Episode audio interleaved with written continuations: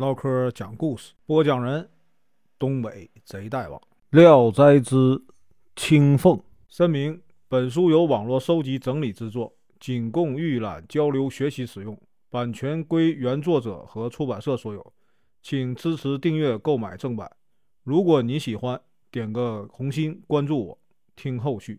太原府啊，有一家姓耿的人家，原本呢。为这个氏族大家，宅院呢宏阔宽敞，但是呢后来呢败落了，楼阁大半都空闲着，无人呢居住。因为常常出现呢怪异现象，门往往啊自己打开又关上，家人呢总是在半夜被吓得惊叫不安。耿氏很犹豫，就啊。搬到了别墅去住，只留下个老头啊看门。从此呢，这个宅院呢更加荒废。有时啊，还能听到里面啊欢歌笑语啊，鼓乐吹奏。耿氏有个侄子叫去病，生性狂放，无拘无束。他告诉老头，如果有什么见闻呢，要尽快相告。到了夜间呢，老头看见楼上啊。灯光忽明忽暗，就赶快去告诉啊耿生。小伙子不听劝阻，执意啊要进去看个明白。他向来啊熟悉这里的门户，扒开这个棚蒿，迂回来到楼上。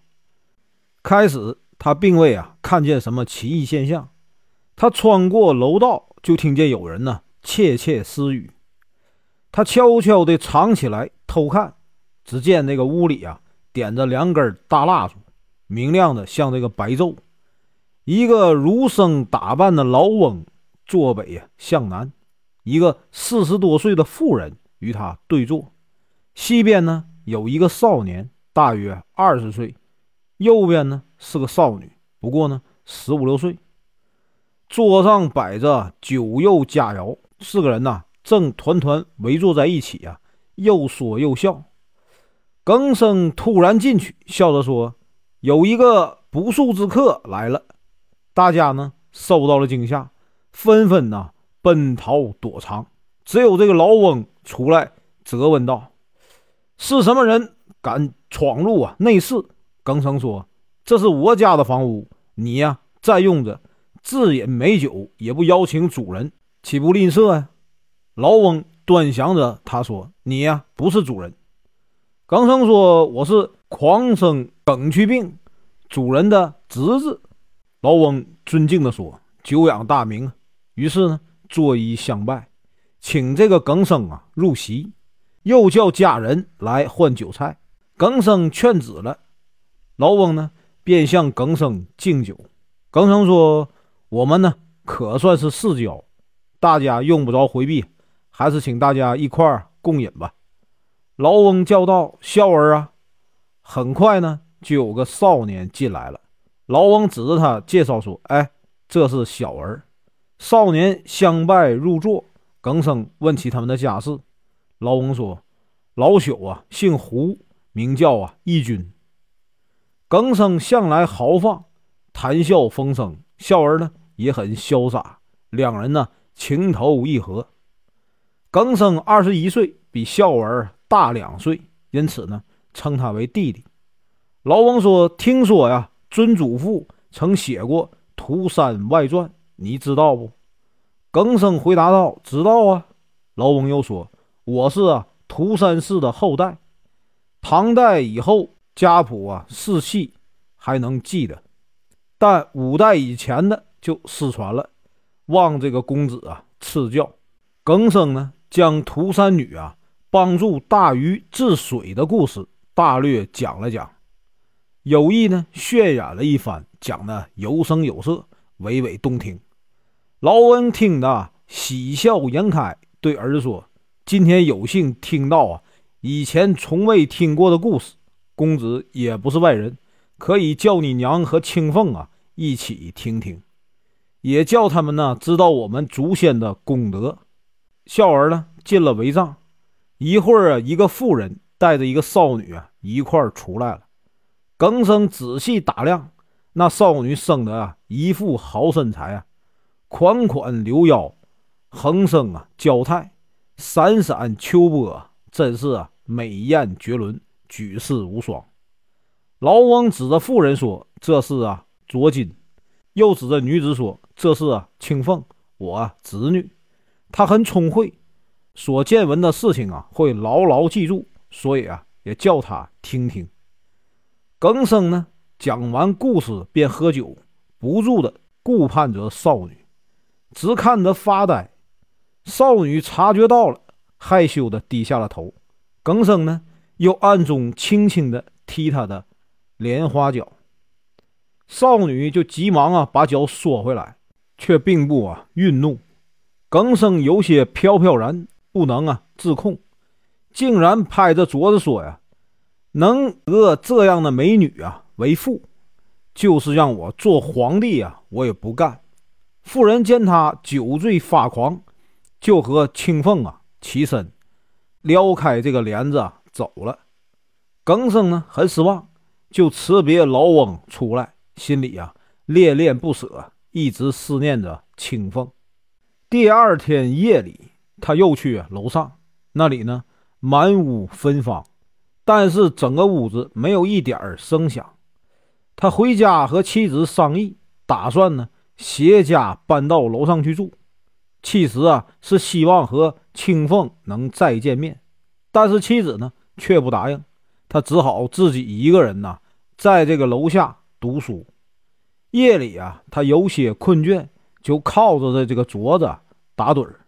这时呢，有一个披头散发的鬼怪进来了，脸黑的像漆，大睁两眼呢，直瞪着耿生看。耿生笑着用手指头沾着墨汁往自己脸上涂抹，也睁大双眼，目光炯炯，与这个长发鬼对看。那鬼啊，惭愧的。离去了。又一晚，夜呢已经很深了，正要熄灯就寝时，突然楼上有开门声。耿生呢急忙就起身去看，见这个门呢半开着，接着呢就听见有细碎的脚步声，然后呢就听见有人呢点着了灯从屋中出来。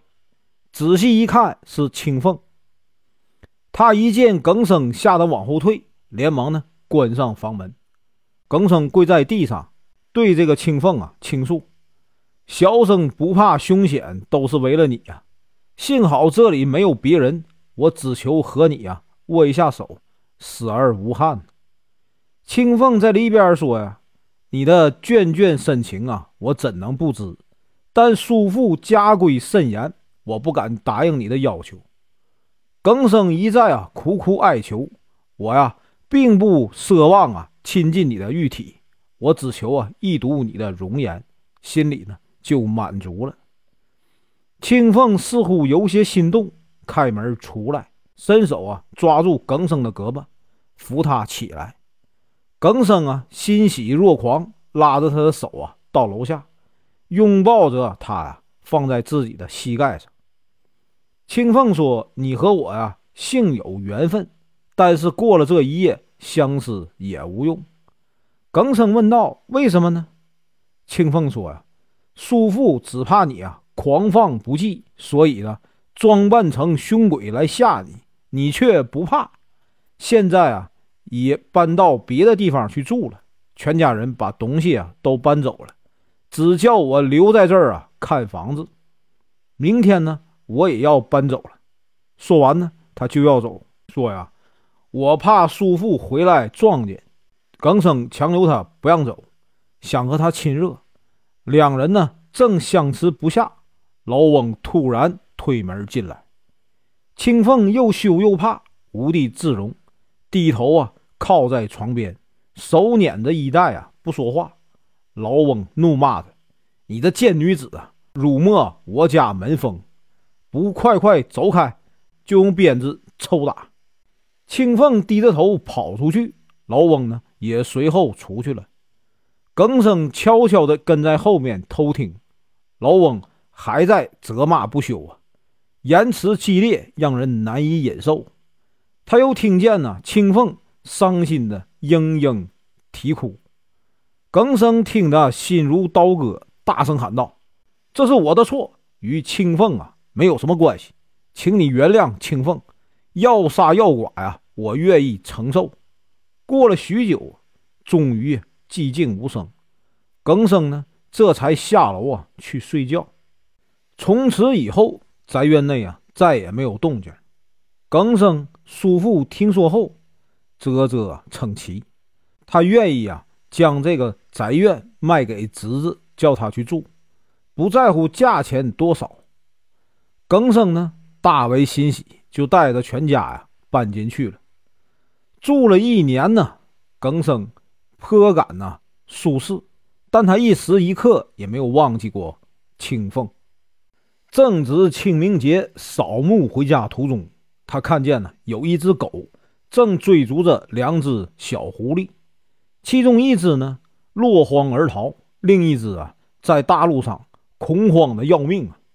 看见耿生啊，依恋不去，发出哀声，低头贴耳，似乎在向他求救。耿生呢怜悯他，揭开这个衣衫呢，裹着他抱回家里。到家关上门以后啊，耿生把他放在床上，狐狸呢却变成了青凤。耿生高兴极了，就一边安慰一边问他为何在那里。青凤说：“刚才和小丫鬟呢出来玩，遭了这样的大祸。要不是有你相助啊，肯定啊葬身犬腹了。请你不要把我视为异类而厌恶。”耿生说：“我对你啊朝思暮想，魂牵梦锁呀。现在见了你呀，如获至宝，怎么会嫌弃呢？”青凤说。这是天意，不遭这次大难，怎能跟随你？这是不幸中的万幸。那丫鬟回去一定会说我死了，你我便可永远在一起。耿生听了以后啊，十分高兴，就为他安排了另外一处啊房子住下。过了两年多，一天夜里，耿生呢正在书房里读书，孝儿啊突然闯入。耿生放下手中的书本，问他从什么地方来。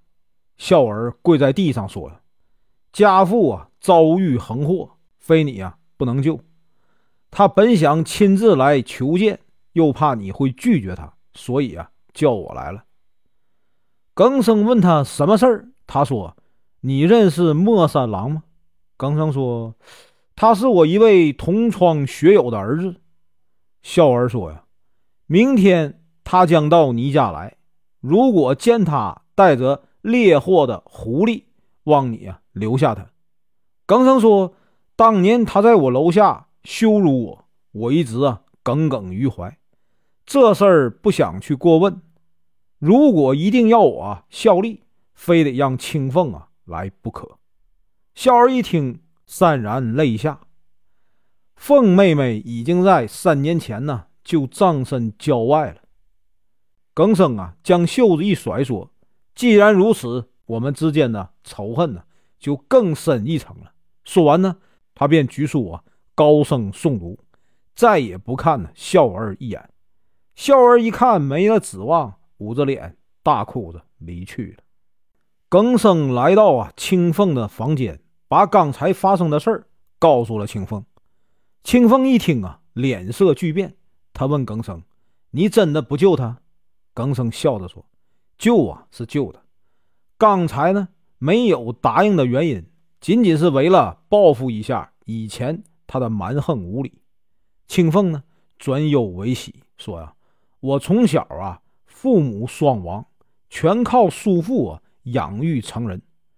往年呢，被责骂，那是家规，应如此。”耿生说：“的确是这样。”但这事儿啊，总是使人呢心里不舒服。你如果真死了，我绝不相救。青凤笑着说：“你呀，好残忍。”第二天，莫三郎果然来了，他的马前胸系着驴筋的勒带，他腰挎虎皮弓带，随从啊众多，威风凛凛。耿生出门呢相迎，见他猎获的禽兽啊很多，其中有一只黑狐。伤口的鲜血啊渗透皮毛，耿生用手一摸，感觉还有些体温。他借口啊，有件貂皮大衣破了，正好需要啊补一下，请求留下黑狐。莫三郎二话没说，慷慨的取下来送给耿生。耿生接过，当即啊交给青凤，又设宴呢，与客人畅饮一番。客人走后，青凤呢将这个黑狐抱在怀里。黑狐三天以后啊才苏醒过来，随后啊慢慢的化为老翁。他抬头看见青凤，怀疑这不是在人间。青凤呢将所有发生的事情。全部向他说了一遍，老翁感激的向耿生啊跪拜，深表歉意。老翁欣喜的对青凤说：“我一直啊说你不会死的，现在果然活得好好的。”青凤呢对耿生说：“你如果念及我们的情分，请你啊把这个楼房借给我们住，使我能够报答叔父的养育之恩。”耿生呢答应了。老翁呢，很惭愧的告辞离去。夜里啊，果然带着全家搬来住下。从此以后，人狐如同一家，彼此之间呢，并无啊猜忌和隔阂。耿生呢，住在书房里，孝儿时常过来和耿生啊聊天饮酒。耿生妻子所生的儿子，一天天的长大了，就请孝儿啊教他读书习文。孝文对妻呀循循善诱，是个很不错的老师。本文结束，感谢观看，请听后续。